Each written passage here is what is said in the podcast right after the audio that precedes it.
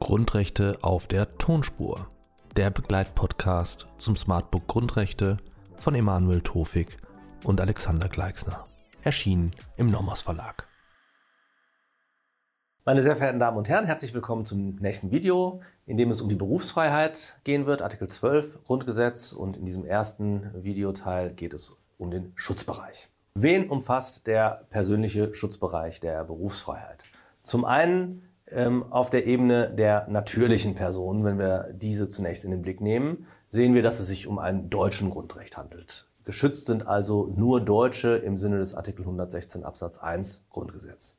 Wir haben bereits in dem entsprechenden Video gesehen, dass über Artikel 18 AEUV, ähm, dem Diskriminierungsverbot von EU-Bürgerinnen und Bürgern, auch EU-Ausländer geschützt sind, also ähm, Bürgerinnen und Bürger, die eine, die eine Unionsbürgerschaft haben, die eine Staatsbürgerschaft haben, eines der Mitgliedstaaten der Europäischen Union. Da gab es diese zwei Perspektiven. Eine Auffassung sagte, ähm, die Unionrechts, unionsrechtskonforme Auslegung sei über Artikel 2 Absatz 1 Grundgesetz zu erreichen. Ähm, die andere Auffassung, vor allen Dingen das Bundesverfassungsgericht, ähm, will den Begriff deutsche unionsrechtskonform dahingehend auslegen, dass er meint Deutsche und EU-Bürger. Nicht-EU-Ausländern wird lediglich der Schutz über Artikel 2 Absatz 1 Grundgesetz gewährt. Ihnen ist der Zugriff auf Artikel 12 versperrt. Wie sieht es nun aus mit dem Schutz juristischer Personen? Die Berufsfreiheit ist im Sinne von Artikel 19 Absatz 3 Grundgesetz wesensmäßig auch auf juristische Personen anwendbar, sodass auch diese dem personellen Schutzbereich der Berufsfreiheit unterfallen. Wie sieht es aus mit dem Schutz EU-ausländischer juristischer Personen. Grundsätzlich sind nur inländische juristische Personen ähm, äh, erfasst, gemäß Artikel 19 Absatz 3 Grundgesetz. Auch EU-ausländische juristische Personen werden erfasst, sofern diese ihren Sitz in einem Mitgliedstaat der EU haben und die Tätigkeit einen hinreichenden Inlandsbezug aufweist. Das heißt, wenn sie ihre Tätigkeit beispielsweise auch in Deutschland ausüben. Die Begründung hierfür ist, dass das Diskriminierungsverbot des Artikel 18 AEUV ähm, und der Anwendungsvorrang der Grundfreiheiten hier zum Tragen kommen, so dass es auch in diesem Bereich einer unionsrechtskonformen Auslegung bedarf, die auf diese Art und Weise gewährleistet wird. Wenn wir uns jetzt in Richtung sachlichen Schutzbereich bewegen, dann stellt sich zunächst einmal die Frage, was ist eigentlich ein Beruf?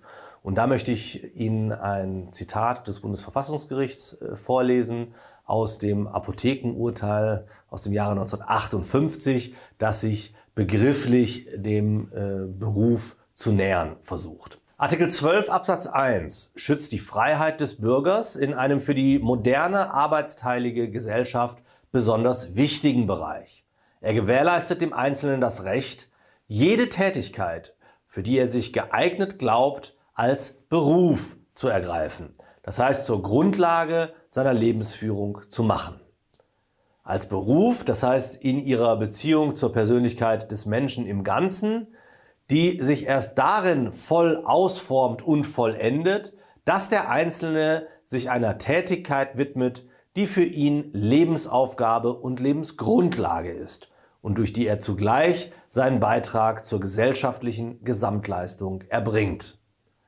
Aus dieser Sicht des Grundrechts ist der Begriff Beruf weit auszulegen. Er umfasst nicht nur alle Berufe, die sich in bestimmten traditionell oder sogar rechtlich fixierten Berufsbildern darstellen, sondern auch die vom Einzelnen frei gewählten, untypischen, erlaubten Betätigungen, aus denen sich dann wieder neue, feste Berufsbilder ergeben mögen. Zunächst einmal jede Tätigkeit, die da auf Dauer angelegt ist und der Schaffung und Aufrechterhaltung einer Lebensgrundlage dient, ist Beruf oder kann Beruf sein. Also jede Tätigkeit, die auf Dauer angelegt ist und der Schaffung und Aufrechterhaltung einer Lebensgrundlage dient. Das erfasst selbstständiges ebenso wie unselbstständiges Tätigwerden. Es umfasst auch den öffentlichen Dienst und es schützt auch Doppel- und Nebenberufe, beispielsweise Ferienjobs, Nebenjobs. Ähm, das Merkmal auf Dauer schließt insofern lediglich Tätigkeiten aus, die sich auf einen einmaligen Erwerbsakt beschränken. Umstritten ist die Frage, inwiefern nur erlaubte Tätigkeiten als Beruf anzusehen sind. Hier hat das Bundesverfassungsgericht zuletzt in der Sportwettenentscheidung aus dem Jahr 2006 ausgeführt, dass die Begrenzung des Schutzbereichs der Berufsfreiheit überhaupt nur für solche Tätigkeiten in Betracht kommt, die, Zitat, schon ihrem Wesen nach als verboten anzusehen sind, weil sie aufgrund ihrer Sozial- und Gemeinschaftsschädlichkeit schlechthin nicht am Schutz durch das Grundrecht der Berufsfreiheit teilhaben können. Also es muss eine Sozial- und Gemeinschaftsschädlichkeit vorliegen, die so handgreiflich ist, die so offensichtlich ist, dass man sagen muss, ein solcher Beruf ist schon seinem Wesen nach als verboten anzusehen. Die äh, Kritik ähm, mit Blick auf den Ausschluss unerlaubter Tätigkeiten, verbotener Tätigkeiten aus dem Schutzbereich ist, dass der Gesetzgeber auf die Art und Weise den Schutzbereich der ähm, Berufsfreiheit beschränken könnte, ohne dass das begrenzende Gesetz hier selbst an Artikel 12 Absatz 1 Grundgesetz zu messen wäre. Das ist typischerweise die Frage, ähm, wie wir mit ähm, äh, Schutzbereichsausnahmen umgehen. Sie erinnern sich vielleicht, äh, im Bereich der Kunstfreiheit war die Frage, ob unfriedliche Kunst in den Schutzbereich fällt, ein Parallelproblem hier. Also ähm, die Frage, ob nur erlaubte, nur legale Tätigkeiten in den Schutzbereich der Berufsfreiheit fallen. Die Berufsfreiheit äh, stellt in sachlicher Hinsicht einen einheitlichen Schutzbereich dar. Das ist wieder so ähnlich wie bei Artikel 4 Absatz 1 und Absatz 2 Grundgesetz. Ähm, der einheitliche Schutzbereich umfasst hier sowohl die Berufswahl, Artikel 12 Absatz 1 Satz 1 Grundgesetz, als auch die Berufsausübung, Artikel 12 Absatz 1 Satz 2 Grundgesetz. Was meint Freiheit der Berufswahl? Die Freiheit der Berufswahl schützt das Ob der beruflichen Tätigkeit. Es umfasst die Freiheit des Einzelnen, überhaupt einen Beruf zu wählen oder eben keinen Beruf auszuüben, die negative Berufsfreiheit. Und es umfasst auch die Freiheit, einen bestimmten Beruf zu wählen oder den Beruf zu wechseln. Die Freiheit der Berufsausübung dagegen schützt das Wie der beruflichen Tätigkeit. Es umfasst das, äh, diese Freiheit umfasst die gesamte berufliche Tätigkeit, insbesondere Fragen nach Form, Mittel, Umfang und Inhalt der Berufstätigkeit. Die Wahl des Arbeitsplatzes meint den räumlichen Ort der beruflichen Tätigkeit und umfasst damit auch eine berufliche Freizügigkeit und Niederlassungsfreiheit sowohl für Arbeitnehmer als auch für Selbstständige. Die Wahl der Ausbildungsstätte ist bezogen auf die Ausbildung. Ausbildung meint eine berufsbezogene Ausbildung in Lehrstellen, an Hochschulen oder im staatlichen Vorbereitungsdienst. Hier äh, wird gewährleistet das Recht auf chancengleiche Teilhabe an staatlichen Ausbildungsangeboten, natürlich immer unter dem Vorbehalt des Möglichen, äh, wie sich eben aus Artikel 3 Absatz 1 Grundgesetz und dem Sozialstaatsprinzip Artikel 20 Absatz 1 Grundgesetz ergibt. Insofern sei verwiesen auf die berühmte Numerus Clausus Entscheidung des Bundesverfassungsgerichts aus dem 33. Bande aus dem Jahr 1972. Was der sachliche Schutzbereich nicht beinhaltet, ist ein Recht auf Arbeit. Es gibt eine Reihe moderner Verfassungen, die ein Recht auf Arbeit gewährleisten. Das Grundgesetz zählt dazu nicht. Es gibt keinen Anspruch auf Bereitstellung eines Arbeitsplatzes und auch keine Bestandsgarantie für den gewählten Arbeitsplatz. Ähm, was verfassungsrechtlich fundiert ist, ist dagegen das Recht auf einen gesetzlichen Kündigungsschutz, das hat das Bundesverfassungsgericht 1998 äh, festgestellt in seiner Entscheidung zur Kleinbetriebsklausel. Eine Frage, die sich beim Schutzbereich darüber hinaus stellt, ist, inwiefern Artikel 12 auch die Wettbewerbsfreiheit umfasst und schützt. Die Wettbewerbsfreiheit erfasst das Verhalten am Markt und die Konkurrenz mit anderen Wirtschaftsteilnehmern. Es äh, umfasst damit die Freiheit, am Wettbewerb teilzunehmen und unter Wettbewerbsbedingungen operieren zu dürfen.